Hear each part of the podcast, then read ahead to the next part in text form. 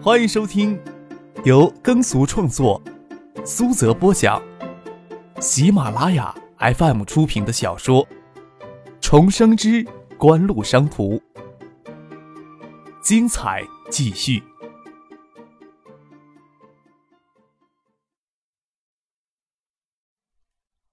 第七百七十六集。李在珠凝视着夜空下有些微光的江面，很长时间一声不吭。有因为李星宇的抵触情绪，有为报告里给他沉重感觉的经济数据。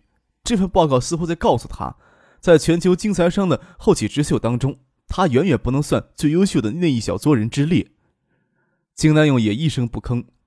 在外界普遍质疑锦湖这次狮子大开口一定会激怒微软时，三星经济研究中心给出的报告最终结论是。九亿美元的报价不算太离谱。报告指出，今年在亚洲、北美、日韩地区掀起的版权风暴与不断扩大的 DMP、Apple Ear 硬件市场，决定了全球音乐在线的成长空间。虽然传统的发行商今年以来在欧美、日韩等经济发达地区掀起的版权风暴，在夏季之后就取得了决定性的进展。经济发达地区的免费互联网音乐资源急剧减少，该地区又是 Apple Ear 当前市场的重心所在。所以严重限制了 Apple Ear 硬件销售的增长，但是由于闪存商用技术日益成熟，使得 Apple Ear 有极大的降价空间。实际上，版权风暴对 Apple Ear 硬件销售的影响远没有想象中那么大，只是大家都很享受此时的超额暴利，不急着调整价格罢了。报告中指出，只要市场上主流 Apple Ear 的产品售价下调三分之一，硬件销售增长就能恢复到版权风暴之前的水平。NAND 型的闪存商用技术到底发展到怎么的阶段？作为该领域名列三甲的供应商，三星当然是心知肚明。三星电子韩国总部刚刚开发出一 G 储量的闪存芯片原型，预计不需要一年的时间就能投入大规模的商业生产。虽然不能确定判断锦湖此时的技术水准达到哪一步，但是能大致的判断锦湖在与三星在内存上的技术差距在一到二代之间。若是有必要的话，锦湖也应该有能力。将二百五十六兆容量的闪存颗粒大量投放市场，东芝在闪存芯片上的投入技术比重有所下降。东芝与 IBM 将目光对准了储存量更大的微硬盘技术。相比较微硬盘的技术前景，最早明年底才能量产的一系存储量的闪存芯片，存储量还是太少了。东芝与 IBM 对微硬盘技术开发有一年多的时间了。还没有成熟的商业技术拿出来，闪存芯片还是决定 Apple Ear 售价的核心因素。锦湖此时在北美市场推出四款 Apple Ear 产品，售价从一百九十九美元到六百九十九美元不等。金南勇相信，锦湖就算将最高端的一款四千五百一十二兆容量、市场售价六百九十九美元的 Apple Ear 售价砍到三百美元以下，都不会亏本的。报告指出，锦湖掌握相当的主动权，锦湖大幅调低在北美地区 Apple Ear 的售价。刺激硬件市场的快速增长，以牺牲硬件利润来促进全球音乐在线获得更大的成长空间，全球音乐在线的价值自然会水涨船高。包括三星电子在内，其他数字音频播放器硬件商当然不希望硬件售价会急剧下降，售价急剧下降所带来的市场增幅，在短时间内是无法抵御售价大幅下滑所带来的利益损失的。再说，几乎与微软的交易还包括了 Apple Ear 产品技术的授权。也就意味着，一旦锦湖与微软达成协议，Apple Ear 硬件市场又挤出一个分食的巨鳄。虽然微软还没有在消费类电子硬件市场展露过身手，但是全球范围有哪一家消费类电子市场敢轻视微软的扩张呢？一切的主动权在锦湖手里，包括三星、东芝、思高柏在内，大家都眼巴巴地看着锦湖，看着锦湖力的权衡。东芝、思高柏还好一些。毕竟，东芝拥有全球音乐在线百分之二十的股权，思考百拥有全球音乐在线百分之十的股权。他们在硬件销售上的利益损失，至少可以从股权增值上弥补回来一些。当然了，弥补也不能说只有一些。威尔要是接受锦湖的报价，东芝投入的四千万美元获得的股价就将增值到六亿美元了。东芝、思高柏在硬件销售上有什么利益损失？将部分股价低价转让给风险基金，金南勇站在离北窗稍近些的位置，心里推敲着这里面的种种关窍。何哲只有三星是没娘的孩子，硬件销售利润有可能会受到很大损失。根本无法像东芝、斯高柏这样从全球音乐在线上获得补偿。三星经过一年的努力，iPlayer 全球销量就将超越斯高柏，挤进前三甲。但是又有什么用呢？当锦湖将 iPlayer 与全球音乐在线的音乐在线销售模式紧密联合之后，三星只抓得住硬件销售，就注定永远都处于被动的地位。李在珠突然转过身来，金南勇吓了一跳，见李在珠眼睛睁得闪亮，倒忘了问他冒出什么想法来了。微软要踏进来，咱们无法阻止。与其让微软与锦湖合作，咱们为什么不能？李在珠掷地有声的问道。他用力捏紧拳头击打手心，眼看着 ipl 的市场规模越来越大，给锦湖套在头上的绳索也越来越有给勒紧的感觉。在全球英语在线之外复制全球英语在线吗？金南勇问道。他与李在珠用韩语交流。完全不觉得他这种描述很费力。虽然有些困难，但是总比咱们给锦湖勒着脖子，微软给锦湖讹着九亿美元强啊！李在珠说道：“咱们要与微软合作的话，锦湖主动降低对微软的报价呢？”金南勇这么问着，看了李星宇一眼。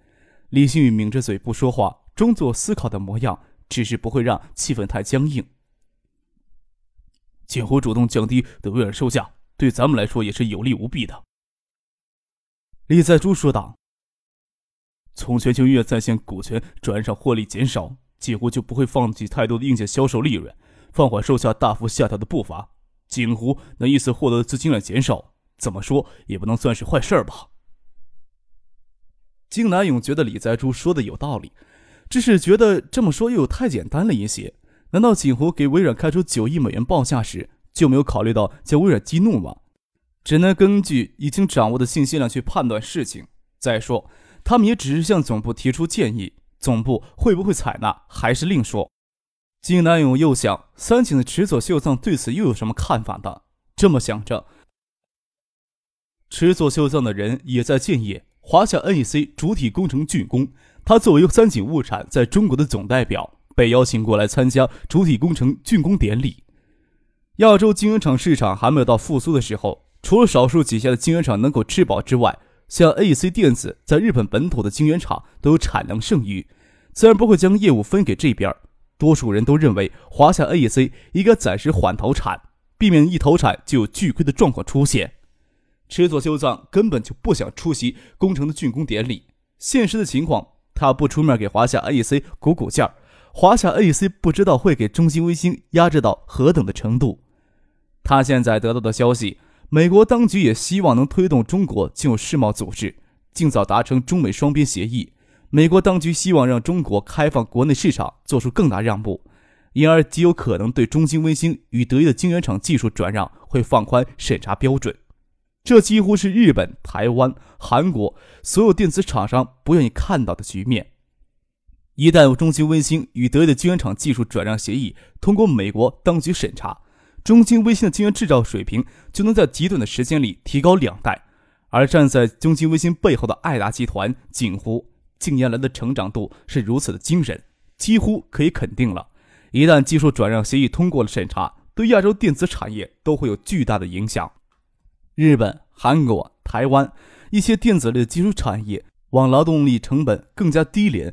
无论站在现实角度去观察事情的变化，还是与那个家伙之间的私人恩怨，池佐秀藏都愿意推动华夏 NEC 尽快投产。华夏 NEC 亏不亏本，他才不关心呢。反正也不需要日方承担损失。要是华夏 NEC 巨亏，而中京微星的盈利颇丰，池佐秀藏根据他对中国官员的理解，也根本就不用担心中国官方会同意华夏 NEC 让中京微星收购。中国官方一定会将华夏 NEC 撑住。有时候撑得太费力，自然就会拉偏架了。抱着这样的心思，池佐秀藏高调的过来参加华夏 NEC 竣工典礼，还将华夏电子一些重要人物都拉过来，还颇为热切的居中协调，让 NEC 电子承诺式的投产或将一些晶圆厂代工订单交给华夏 NEC 完成，总要先给一些甜头尝尝。池佐秀藏差不多是登上飞机飞往建业之前，才知道锦湖对污染狮子大开口的事情，当时也有些发懵。不知道锦湖为什么敢开出九亿美元的价码来。到建业两天，各方面的汇集过来消息就多了，才理清楚一些脉络来。正因为理清了一些脉络，才觉得更加头疼。列奇花下 A.C 主体工程竣工典礼时，池佐秀藏即使想笑，也会下意识地皱紧眉头的。过去二十年来，便携式音乐播放器市场一直是日系企业的天下，日系电子厂商从中汲取巨额的利益。索尼截止到现在，已经累计向全球销售了近两亿只的 Walkman，五千万 CD 以及五百二十万只 MD Walkman。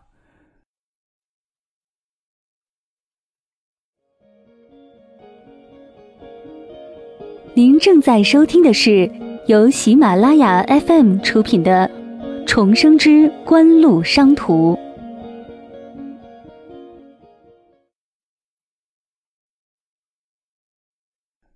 索尼在今天之所以能登上全球消费类电子的产业巨头王座，便携式音乐播放器市场是做出巨大贡献的。在锦湖推出 DMP Apple Ear 之前。索尼以及其他日系厂商都从来没有考虑过，还有哪家企业有能力跟他们在便携式音乐播放器上市场上竞争。锦湖九八年最初先将 DMP Apple Ear 投放日本市场时，除了东芝之外，索尼及其他日系厂商都不屑一顾。东芝与锦湖的结盟也没有改变他们的姿态。直到九八年底，DMP iPlayer 在北美地区的总销量首次超过了 MD，索尼与其他日系企业才有些心慌。DMP iPlayer 之所以能在九八年迅速崛起，与互联网上存在大量的免费音乐资源有关。索尼与其他日系企业都非常清楚地看到这一点，也的确从这方面入手，想将局面扳回来。索尼同时作为全球四大音乐发行商之一，授权全球音乐在线网上销售版权归索尼所有音乐。由于这个缘故，索尼倒是不方便直接出面揪住锦湖打侵权官司。美国唱片工业协会倒成了最好的代表，可是万万没有想到的，原以为能让锦湖退出北美地区的侵权诉讼官司，几乎是导致了北美地区所有与互联网相关的新兴资本势力都倾向于同情锦湖，也从而使得 IDEA 品牌在北美地区声名鹊起，产品销量激增，也使得日系品牌的 CD、MD 在北美地区销量从三月初出现小幅衰退。索尼与日系企业以及美国唱片工业协会一阵子手忙脚乱之后，调整了策略，将侵权诉讼的矛头直接对准提供免费音乐资源的互联网企业。不仅美国唱片工业协会，索尼作为全球四大音乐发行商之一，也可以光明正大的赤膊上阵，在日本发起数十起的诉讼案。这次倒是让他们找对节拍了。DMP iPlayer 在发达国家以及地区销量激增，才告一段落。虽然经济不发达地区国家的版权问题依旧严重，但是经济不发达的地区电脑普及率低，DMP iPlayer 居高不下的售价又进一步限制了在该地区的销量。锦湖竞夏以后，开始在国内市场以两千元的价格销售六十四兆容量的普通型 iPlayer，整个夏季销量都不到两万件。池佐秀藏对整个事情原委是相当清楚的，也借三井的势力暗中协调推动。索尼方面出面协调此事的联络人中村裕之。也算是锦湖的老相识，看到 DMP Apple ear 的销量增长势头给遏制住了，赤佐秀藏与中村裕之都认为第一战算是勉勉强强的打赢了。中村裕之更多是站在索尼的立场上看待此事，赤佐秀藏就夹杂着私人恩怨了。谁能想到这暂时赢了的一把快感，没有保持住一个月就给击得粉碎了，才发现他根本就不应该有任何的快感而言。遏制住全球 DMP iPlayer 销量的增长势头，在北美地区的销售量激增了近两倍，也就最近一个月稍稍缓了一下。然而，索尼等音乐发行商对互联网免费音乐资源的清剿，这才是锦湖敢跟微软狮子大开口。从头到尾，锦湖呀都在捡大便宜。想透了一些事儿，池子秀算都觉得嘴尖苦涩，有一种快要吐血的感觉了。池佐秀藏首先想到的是破坏锦湖与微软的这次交易。东芝与三星加入 DMP iPlayer 阵营，就威胁了日系企业在便携式音乐播放器市场的王者地位。在微软加入到 DMP iPlayer 的阵营，岂不是意味着前期努力所有完成的战绩都有可能会白费了力呢？在池佐秀藏看来，锦湖之所以能崛起，能在五年多的时间里奇迹般的崛起，与锦湖傍上的德仪这根大树有很大关系。不说远的，没有得宜，中京微星凭借自己的能力，想将晶圆制成技术提高两代，少说也要十年时间。若是再让锦湖傍上了微软，那还得了呢？仪式结束以后，大家寒暄着钻进了车里，准备过江去。过来的时候，王海素跟在后面，车子就停在停车场的外面。离开时，还是要让部委、市里的官员与日方代表的车先行。王海素坐进车里，看着一辆辆小车先于他鱼贯而出。这个时候，王海素才注意到对面工厂竟然是锦湖的 STN 精品生产基地——爱达精品电子有限公司。发动车，跟着车队往二桥方向驶去。拐上二桥的桥面，还能从后视镜里看到中兴微星新浦工厂的一角。再看看前面的车队，整个车队落在后面，没有几辆了。但是不管怎么说，总算是挤进了这个圈子里，真正在背后操纵着这个世界的圈子。丢在仪表盘上的手机响了起来。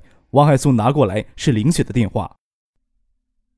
你陪我去机场送人。池佐秀藏今天不会离开建业了。刚才他的秘书打电话给我，说是夜里要见一面。虽然建业是一座绝对不应该对日本友好的城市，但是九九年在建业短期居住的日本人常年超过一万两千人。新市街东北角的长青巷坐落许多日系酒屋与俱乐部，也因此得以繁荣。这里的日式酒屋与俱乐部通常只接待日本人或者日本人邀请的客人。谢剑南在仙台酒屋前下了车，让司机将车停得远一些，走进了酒屋，看着衣着暴露的小姐拥立在入口处的内侧，一起拿蹩脚的日语打招呼。他皱了皱眉头：“对不起，这里不接待中国人。”经理似乎看穿了谢剑南的身份，跑过来阻止他进去。谢剑南心里倒是想转身就走。比起日本人，这些中国人的嘴脸让人看了更加的厌恶。他轻轻吸了一口气，缓缓说道：“我是池佐请来的客人。”他刻意将敬语忽略掉。